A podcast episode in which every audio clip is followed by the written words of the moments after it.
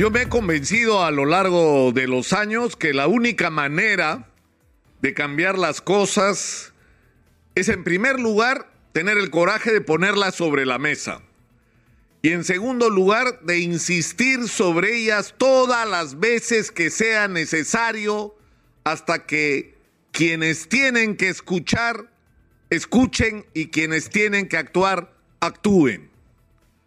Si el Perú no es hoy un país que va a un ritmo firme al primer mundo es por una sola razón, porque hemos tenido una clase dirigente inepta y corrupta.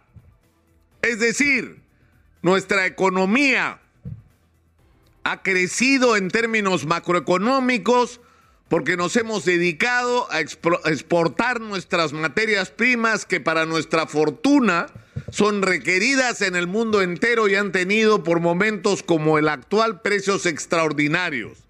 Y eso ha permitido que ingrese una gran cantidad de dinero al Perú, que bien utilizado hubiera permitido cambiarle la vida a los peruanos. Hoy deberíamos tener, después de décadas, un sistema educativo de primer nivel, un sistema de salud que le garantice atención a cualquiera que lo necesite. Deberíamos tener un sistema de carreteras igual o mejor que el de Chile. Deberíamos tener puentes, reservorios, ferrocarriles. Deberíamos tener una pujante agricultura dedicada no solamente a exportar, sino a alimentar adecuadamente a la inmensa mayoría de peruanos.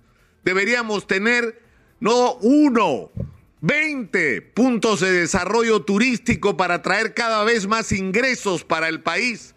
Y esto luego de haber invertido adecuadamente en garantizar que los turistas tengan no solamente accesos adecuados por carreteras, aeropuertos y puertos, sino tengan agua potable y no se expongan a los riesgos de infecciones, tengan servicios hoteleros y de alimentación, tengan calidad de atención porque los recibe personal que ha sido debidamente educado para atender al turista.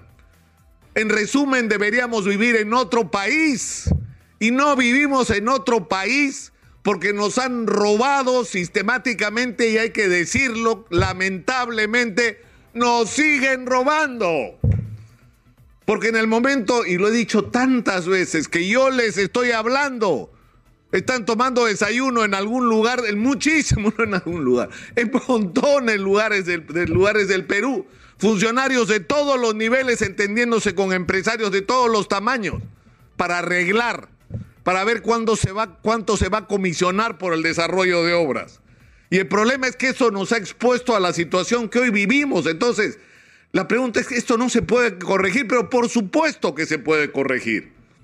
Y esto comienza con el tema del financiamiento de las campañas. Yo te pongo billetes, te pongo vehículos, te pago pasajes o de alguna manera aporto a tu campaña, entonces eso me da derecho a que cuando estés en el gobierno me des obras, no importa si estoy calificado. No importa si las puedo hacer bien, lo que importa es que te apoyé en la campaña y eso me da derecho. Y si soy del partido que ganó las elecciones, tengo derecho a tener un cargo público y no importa si eres capaz de desempeñarlo o no.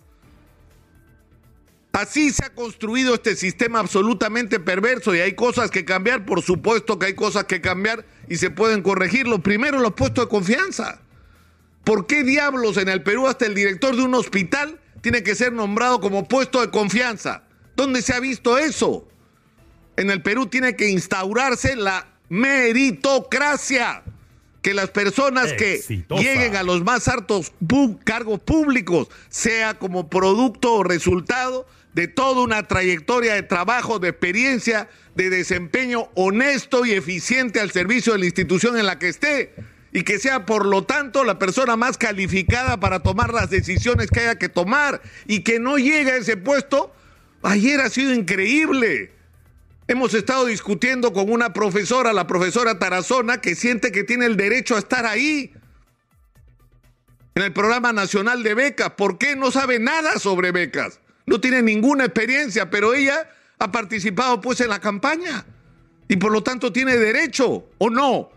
O no, ha, no ha ganado las elecciones el sector en el que participó. Es que les parece lógico, les parece lo normal. Es increíble, hay que acabar con el, o sea, la meritocracia tiene que ser así, chiquitita. O sea, perdón, los puestos de confianza tienen que ser, pero lo mínimo, indispensable, aquello que sea necesario para garantizar que quien haya ganado las elecciones haya, tenga la posibilidad de aplicar las políticas que le ha prometido a la gente.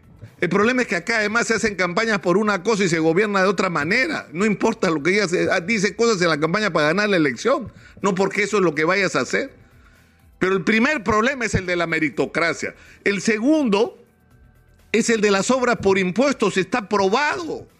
Manden a hacer un hospital a una empresa por impuestos que cuesta de 200 millones de soles y que tenga un plazo de realización de dos años. Y en dos años el hospital estará terminado y costará 200 millones de soles. Pero ese mismo hospital puesto en manos de muchos gobiernos regionales tienen ocho, nueve años en construcción y ya van costando dos o tres veces el precio original y todavía no lo terminan.